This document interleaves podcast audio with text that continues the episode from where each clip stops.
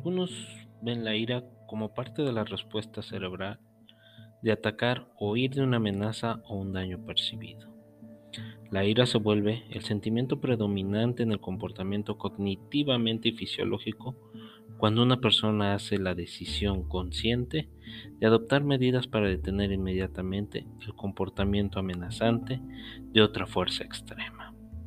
La ira puede tener muchas consecuencias físicas y mentales. Las acciones de ira se denominan comúnmente enojarse, enfadarse, molestarse, disgustarse, quillarse, calentarse, ponerse bravo, ponerse guapo, sulfurarse, etcétera, etcétera. La palabra ira viene del latín ira, que significa cólera o enojo. De ahí también vienen palabras como airar, iracundo y airado. La palabra latina viene de la raíz indoeuropea eis, mover rápidamente una pasión. En griego, hieros, que es sagrado. De ahí las palabras jerarquía y jeroglífico. Hola, ¿qué tal? Sean bienvenidos a un episodio más de Lego al atardecer. Seguramente a través del tiempo o en estos momentos o hace mucho tiempo dejaste de hablarle a una persona, dejaste de comunicarte con ella, dejaste de tener contacto social con esa persona.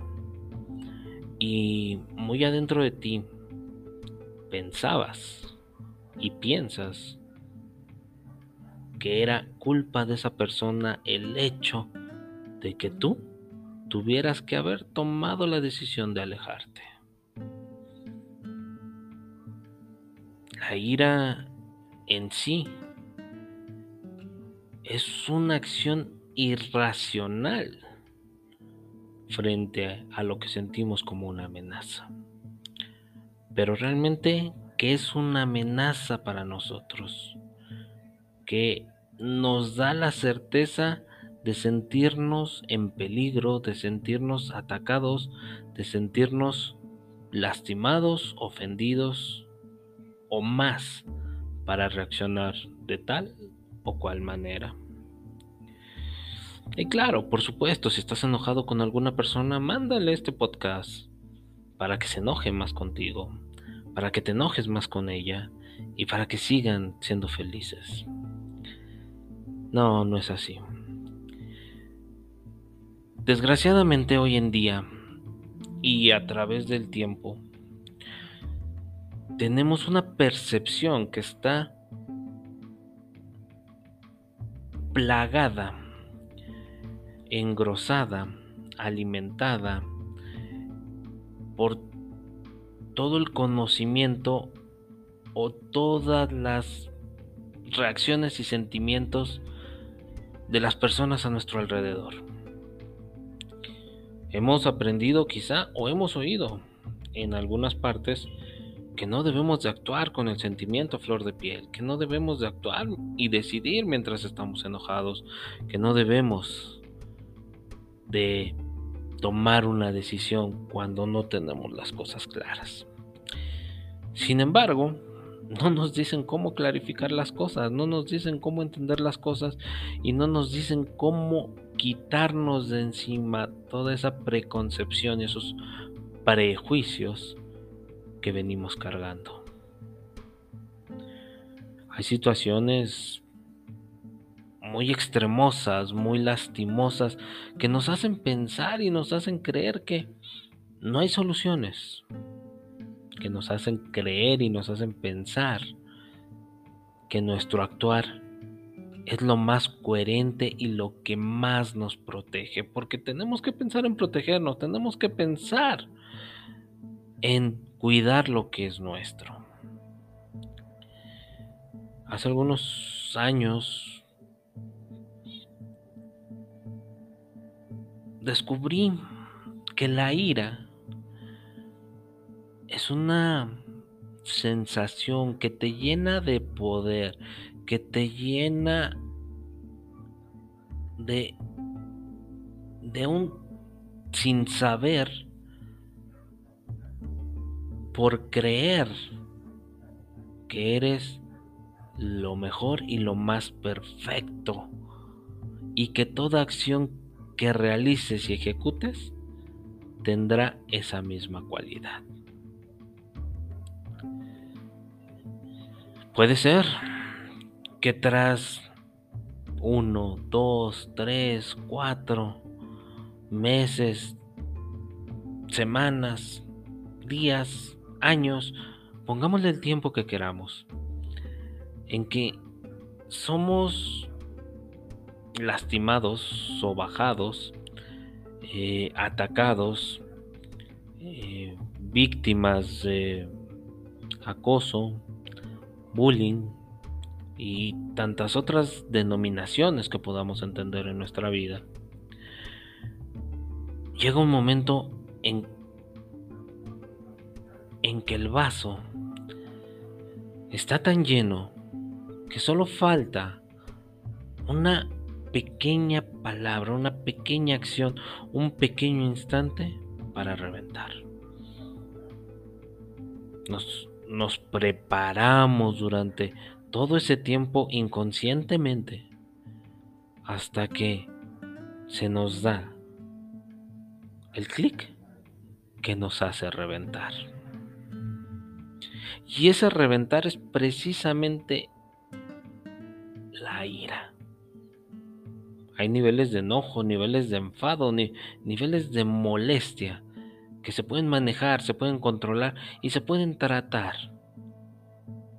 Sin embargo, cuando todos esos niveles llegan al máximo y explotan en ira, es muy difícil que nosotros comprendamos que lo que estamos haciendo puede estar completamente erróneo, equivocado, mal. Y lo digo, puede estar, porque va a haber muchas atenuantes alrededor, pero estas no las vamos a poder observar en ese momento y tal vez después comprobemos que estábamos bien. Aunque el resultado de nuestra acción no nos deje completamente satisfechos, no nos deje completamente alegres. Imaginemos por un momento que después de todo ese tiempo de haber sido molestados, llevados al máximo de nuestra resistencia de actividades y molestias de los demás hacia nuestra persona, explotamos ese día. Explotamos ese día y con un movimiento suave, con un movimiento tranquilo, reaccionamos devolviéndole la agresión a la persona en un escenario totalmente catastrófico. Imaginemos a esa persona colgando de un barandal después de nuestra reacción. ¿Lo dejaríamos caer? ¿No seguiríamos empujando? Esa persona nos ha hecho tanto daño, esa persona nos ha lastimado, esa persona se ha burlado de nosotros. La ira y la venganza, entre comillas, nos dio la posibilidad de reaccionar y tenerlo a nuestra merced. ¿Seremos capaces de convertirnos de víctimas en victimarios? y será justificado convertirnos de víctimas en victimarios. Desgraciadamente también los últimos años nos han alimentado de una apología de la violencia. Creemos que estas reacciones violentas, creemos que estas acciones defensivas, creemos que un se lo merece, nos da la libertad de actuar violentamente. ¿Quiénes somos para decidir si la otra persona se lo merece o no se lo merece? ¿Quiénes somos para seguir constatando y determinando que las acciones de la otra persona hacen que se merezca karmáticamente todo lo malo que le está sucediendo? ¿Quiénes somos para darle más valor a nuestra situación que a la situación que puede enfrentar la persona de enfrente. No, señores, no se trata de soportarlo todo. No se trata de ser los niños buenos que aguantan y aguantan y aguantan. Hoy por hoy las personas buenas ya deben también dejar de aguantar. Pero no por esa razón se deben de convertir en los victimarios de las otras personas. ¿Cuánto tiempo nuestro hermano, hermana nos estuvo molestando y molestando y molestando y al final terminamos peleados por una herencia? Una herencia que ni siquiera nos corresponde, una herencia que ni siquiera les corresponde a ellos. Solo buscamos la justificación de nuestro padre nos quería a todos igual, nuestra madre nos quería a todos igual. Al final, quien ya se fue, no se iba a llevar nada, pero esa persona trabajó, desarrolló, cultivó. Y él puede o podía decidir a quién le deja las cosas, a quién le deja su trabajo su fruto de su trabajo. Sin embargo, nosotros simplemente por una pequeña relación, por una pequeña maña, por los últimos días de cuidado, nos creemos merecedores de todo. Nos creemos los únicos, los ungidos, y maltratamos a toda la gente alrededor. Nos hacemos ver los santos, los máximos benevolentes por esos dos años que creemos compensan los 20 años de dolor, los 20 años de angustia, los 20 años que alguien más se encargó. Terminamos peleándonos por envidias, porque creemos que la persona de enfrente no debería de tener lo que nosotros no podemos tener porque nuestro amigo se ve feliz con aquella chica, porque se ve que ha crecido, porque se ve que ha tenido mejores momentos y hoy se ve que está prosperando. Ah, no, lo alejaron de mí, entonces esa chica, ese chico, e, esa persona es mala porque lo alejó de mí y me quitó esa persona que me hacía tanto bien a mí también y dejamos de hablarle entonces cuando lo que queríamos era recuperarlo y dejamos de hablarle simplemente porque no nos gusta la manera en que se acomodaron las cosas donde yo quedo excluido. Reaccionamos con ira, reaccionamos violentamente porque no entendemos. No entendemos por qué el universo, Dios, eh, la naturaleza o cualquier ser supremo que se nos antoje ha tomado la maña contra nosotros.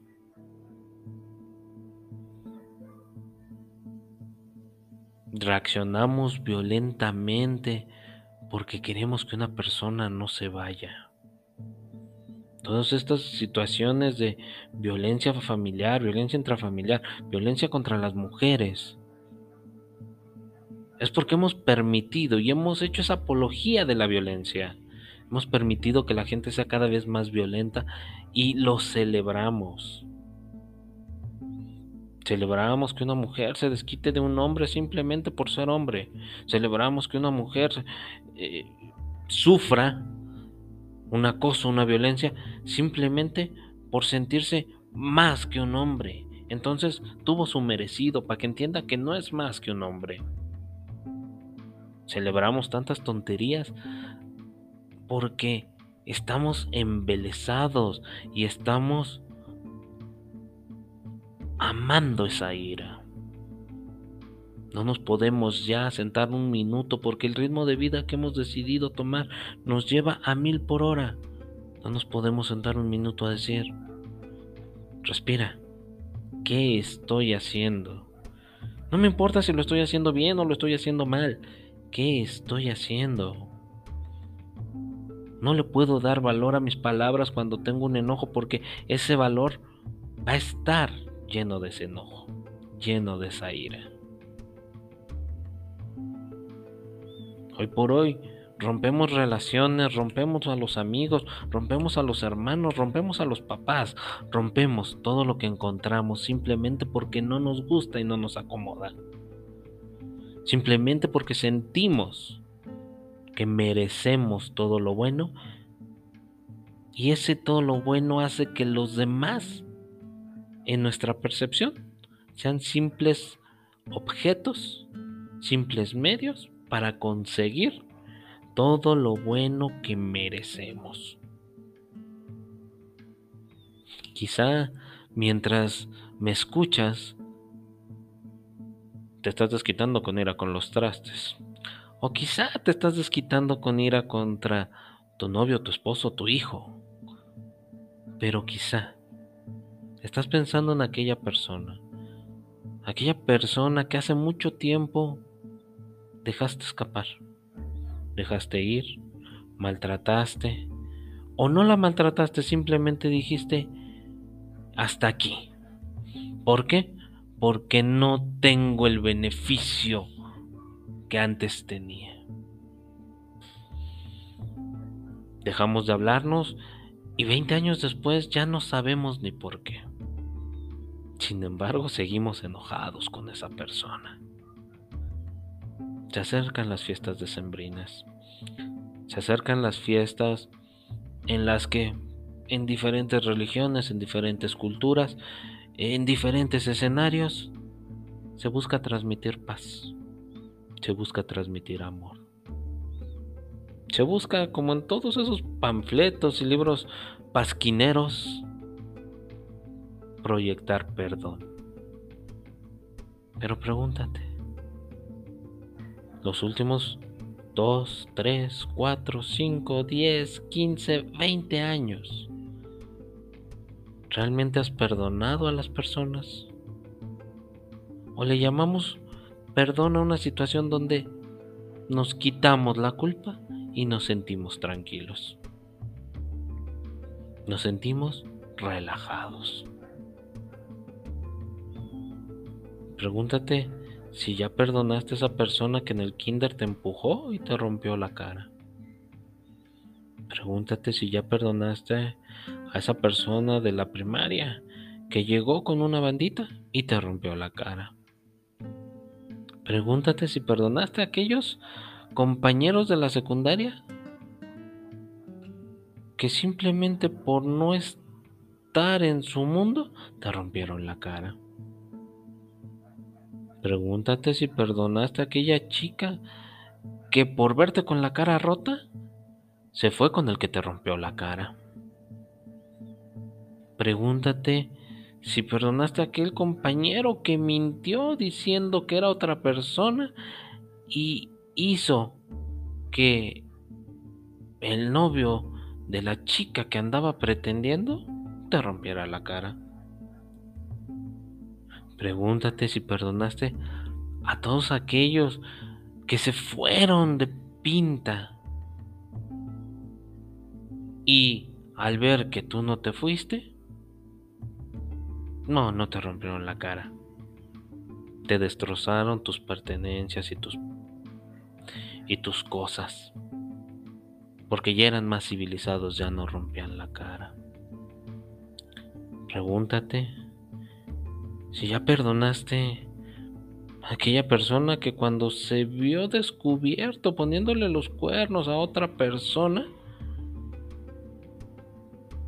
fue y te culpó para protegerse. Pregúntate si ya perdonaste a aquella persona que te dejó,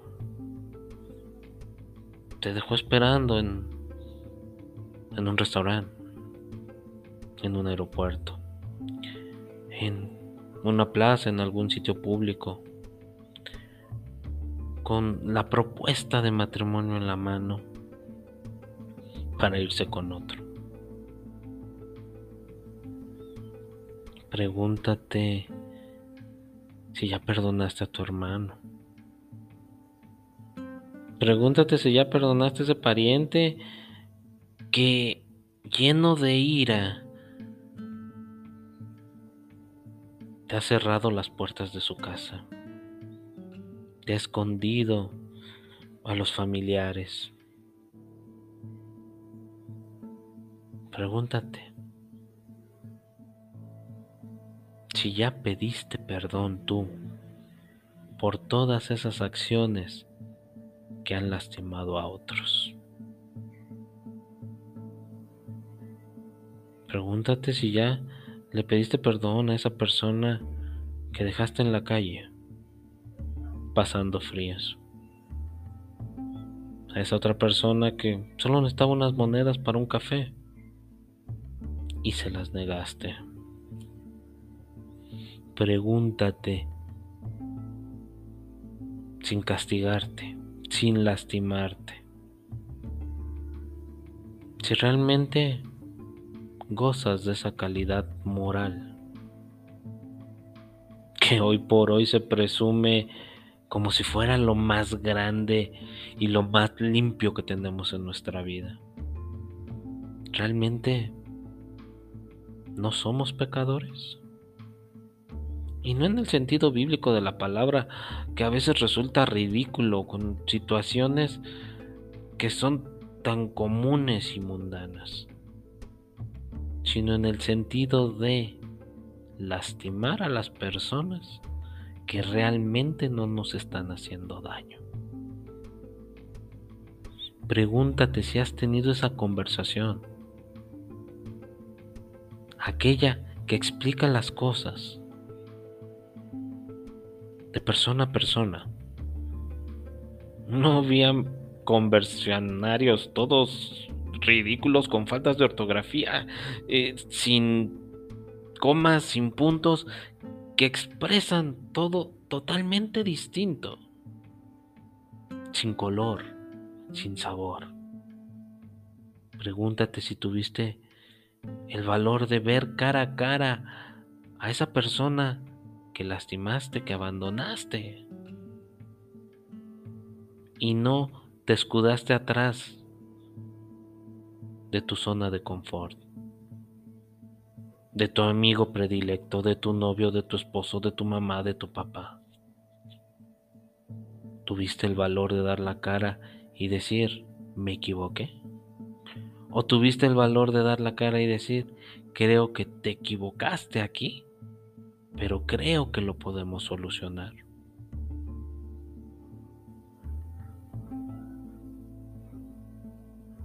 No te desquites con los trastes, no te desquites barriendo la calle, no te desquites pintando la casa. Todo eso hazlo porque vas a mejorar tu entorno, porque es para sentirte mejor.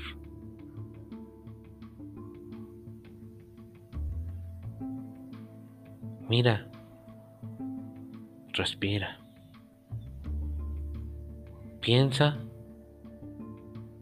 y razona.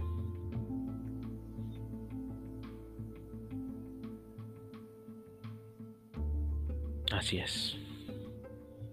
La ira simplemente nos hace reaccionar de una manera que muchas veces puede resultar bien para nosotros pero casi siempre termina dañando a los dos.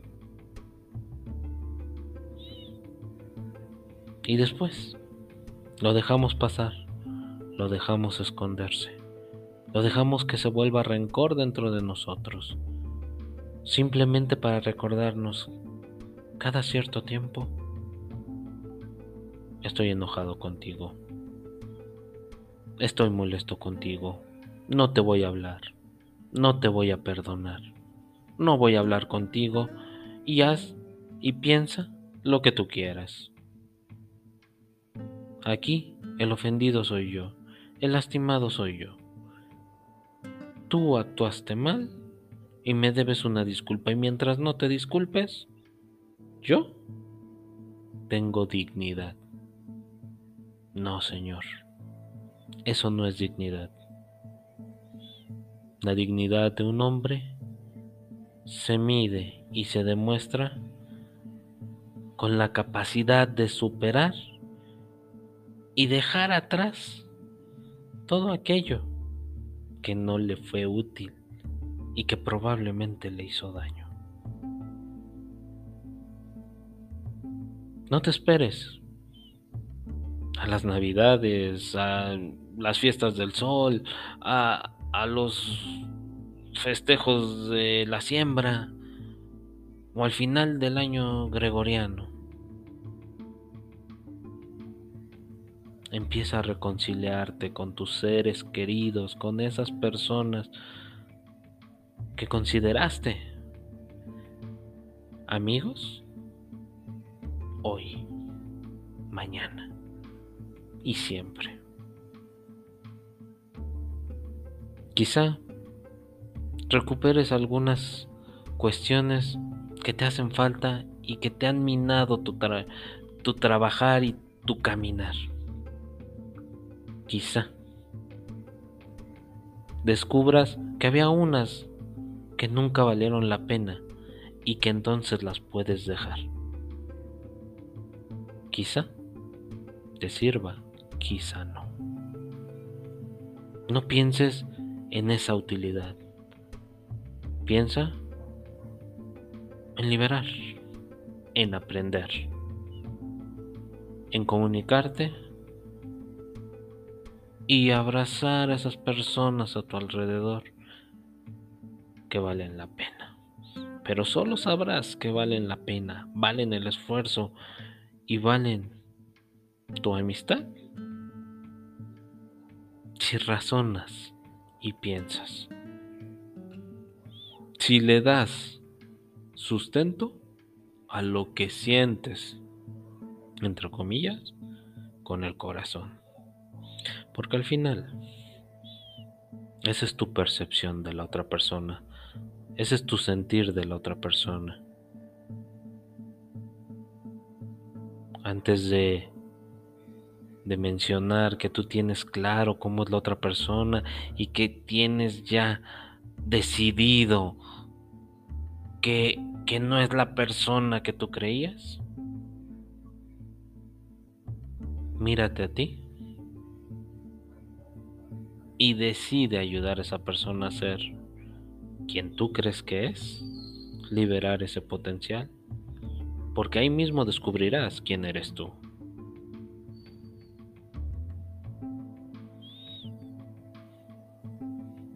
tiempo de reconciliación, y lo hemos hablado en este canal, es ahora. Aprendamos algo. Aprendamos algo de esa distancia. Aprendamos algo de esa falta de las personas que tuvimos durante casi dos años. Recuperémonos. Recuperémonos nosotros y recuperemos a esas personas.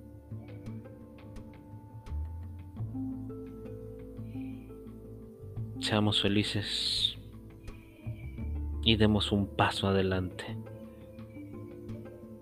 Y el primer paso que se da en estos casos siempre es que nosotros pidamos perdón. No esperemos que alguien más lo haga por nosotros.